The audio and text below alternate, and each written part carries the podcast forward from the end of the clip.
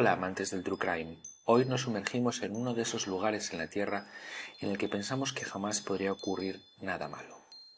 En el centro de Florida, y a solo 8 kilómetros del parque de atracciones de Disneyland, se encuentra una pequeña urbanización creada a imagen y semejanza de Disney.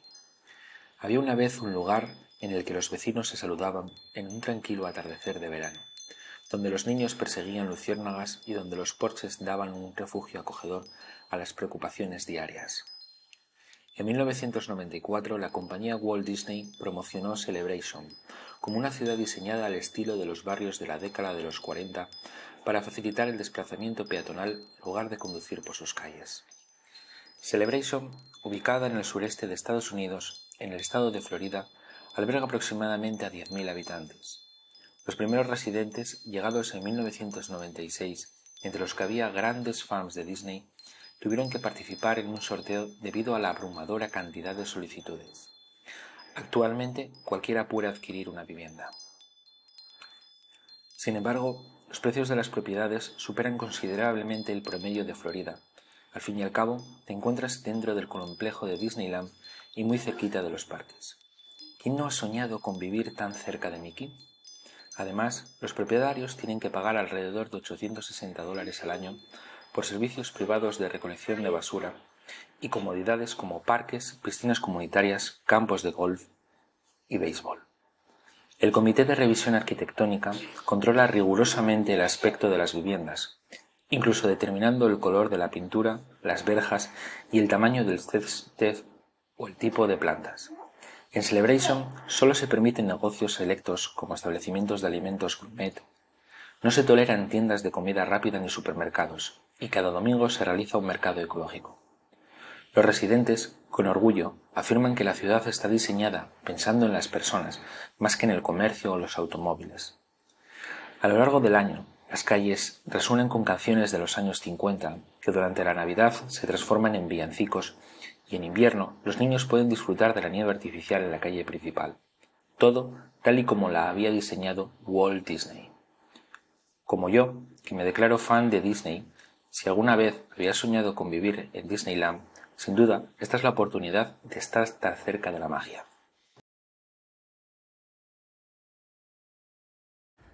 La familia Todd, formada por Anthony de 43 años, Megan de 42 y sus vibrantes hijos Alec de 11, Tyler de 13 y la pequeña Zoe de 4, se embarcaron en una emocionante aventura al mudarse al encantador barrio de Celebration, creado por Disney en California.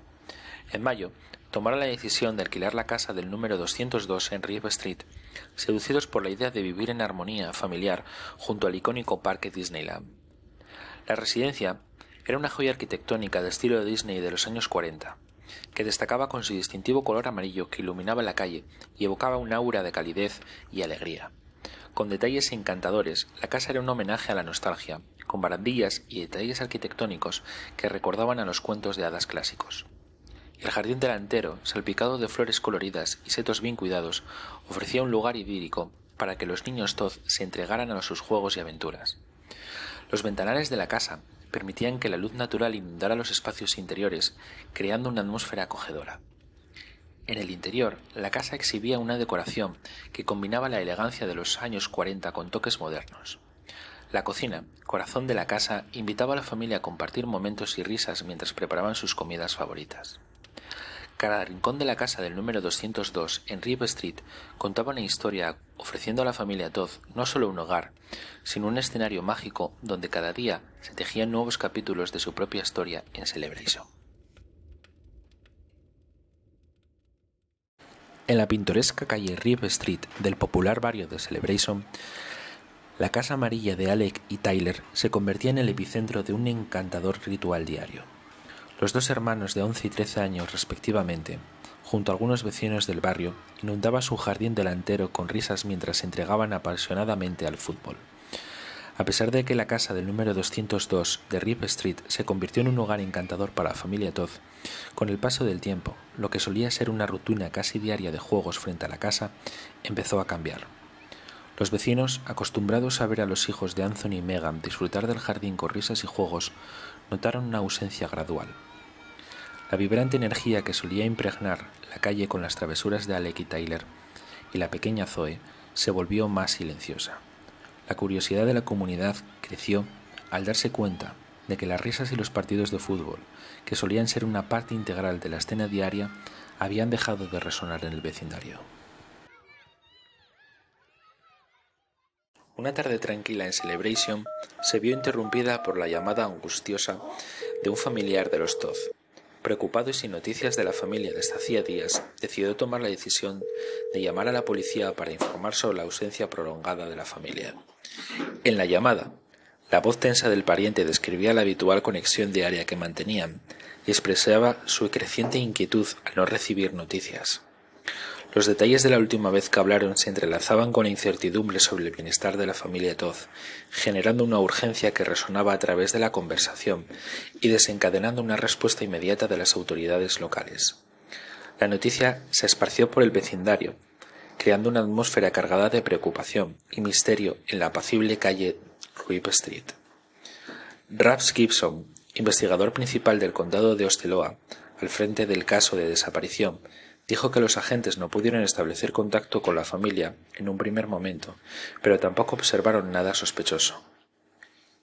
Se sabe que esta familia suele salir de viaje, por lo que no era raro creer o incluso pensar que habían hecho las maletas y se habían ido a los Clearwater o a Cocoa Beach a pasar el día o incluso una semana, dijo el propio Gibson.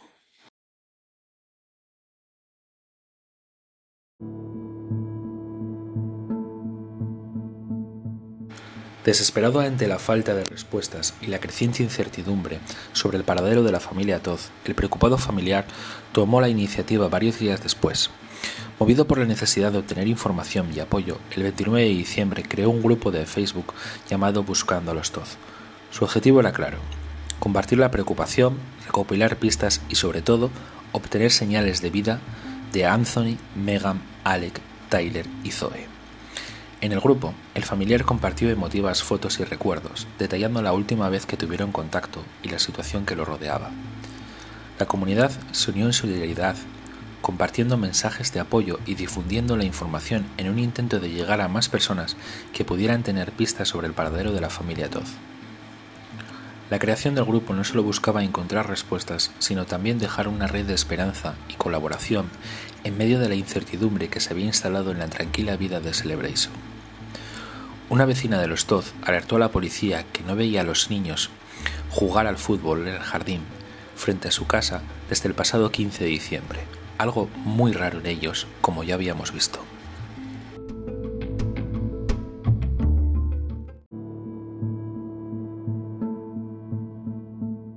En medio de la creciente preocupación y la colaboración en el grupo Buscando a los Todd en Facebook, el familiar, aún sin respuestas, decidió dar un paso crucial alertó a la policía sobre las averiguaciones y las pistas recopiladas en las redes sociales. Con la información en mano, las autoridades decidieron visitar la casa de los Todd en la calle Rip Street de Celebration por segunda vez.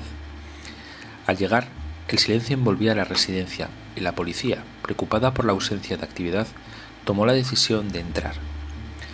Al adentrarse en la casa amarilla, se encontraron con una escena que heló sus corazones. Encontraron los cuerpos sin vida de los hijos Alec y Tyler, la mujer Megan y también del fiel perro Brissy. El esposo Anthony no estaba presente. La escena, marcada por el paso de varias semanas desde la tragedia, hablaba de una realidad dolorosa. Sin entrar en detalles morbosos, los cuerpos descubiertos llevaban el peso de un tiempo transcurrido y la falta de respuesta sobre el paradero de Anthony intensificó aún más la incertidumbre y el misterio que rodeaba a la familia Todd en su hogar de Celebration.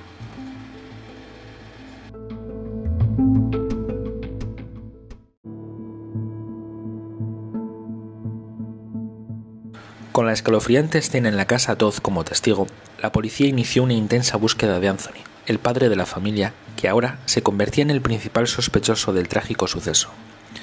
Tras recopilar pruebas y coordinar esfuerzos, finalmente dieron con su paradero. El arresto de Anthony Todd se llevó a cabo sin resistencia por su parte. El rostro de Anthony reflejaba una mezcla de incredulidad y resignación mientras era llevado bajo custodia.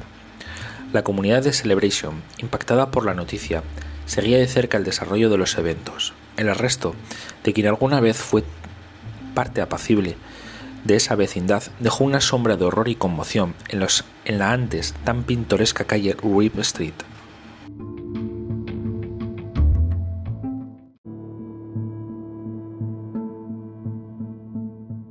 En la conclusión de este perturbador caso, nos encontramos ante la dolorosa realidad que rodea a la tragedia de la familia Todd en Celebration. Las investigaciones sugieren que el 22 de diciembre, apenas antes del descubrimiento macabro, la familia recibió una notificación de desahucio debido a la falta de pago de alquiler de su hogar. Este desenlace revela una presión financiera inminente que pudo haber ejercido un peso abrumador sobre Anthony Todd, desencadenando una serie de eventos trágicos. Las tensiones económicas y la amenaza de perder el hogar que compartieron como familia podrían haber contribuido a una desesperación extrema. Sin embargo, es crucial recordar que aunque las circunstancias económicas pueden haber sido un factor, no justifican de ninguna manera las acciones cometidas. La historia de los Todd en Celebration, marcada por la luz de la magia de Disney, se oscureció trágicamente. Nos deja con la inquietante pregunta de cómo una familia aparentemente común y feliz pudo verse envuelta en una espiral tan devastadora. A medida que la comunidad intenta comprender y sanar, nos queda el desafío de aprender de esta trágica narrativa y trabajar juntos para prevenir futuros episodios de desesperación y tragedia en nuestras propias comunidades. Hasta aquí el episodio de esta semana. Esperamos de corazón que os haya gustado. No olvidéis que en nuestras redes sociales podréis ver algunas de las fotos y vídeos del caso. También seguiremos ampliando la información allí. Hasta la próxima semana, adictos al True Crime. Gracias por seguir ahí.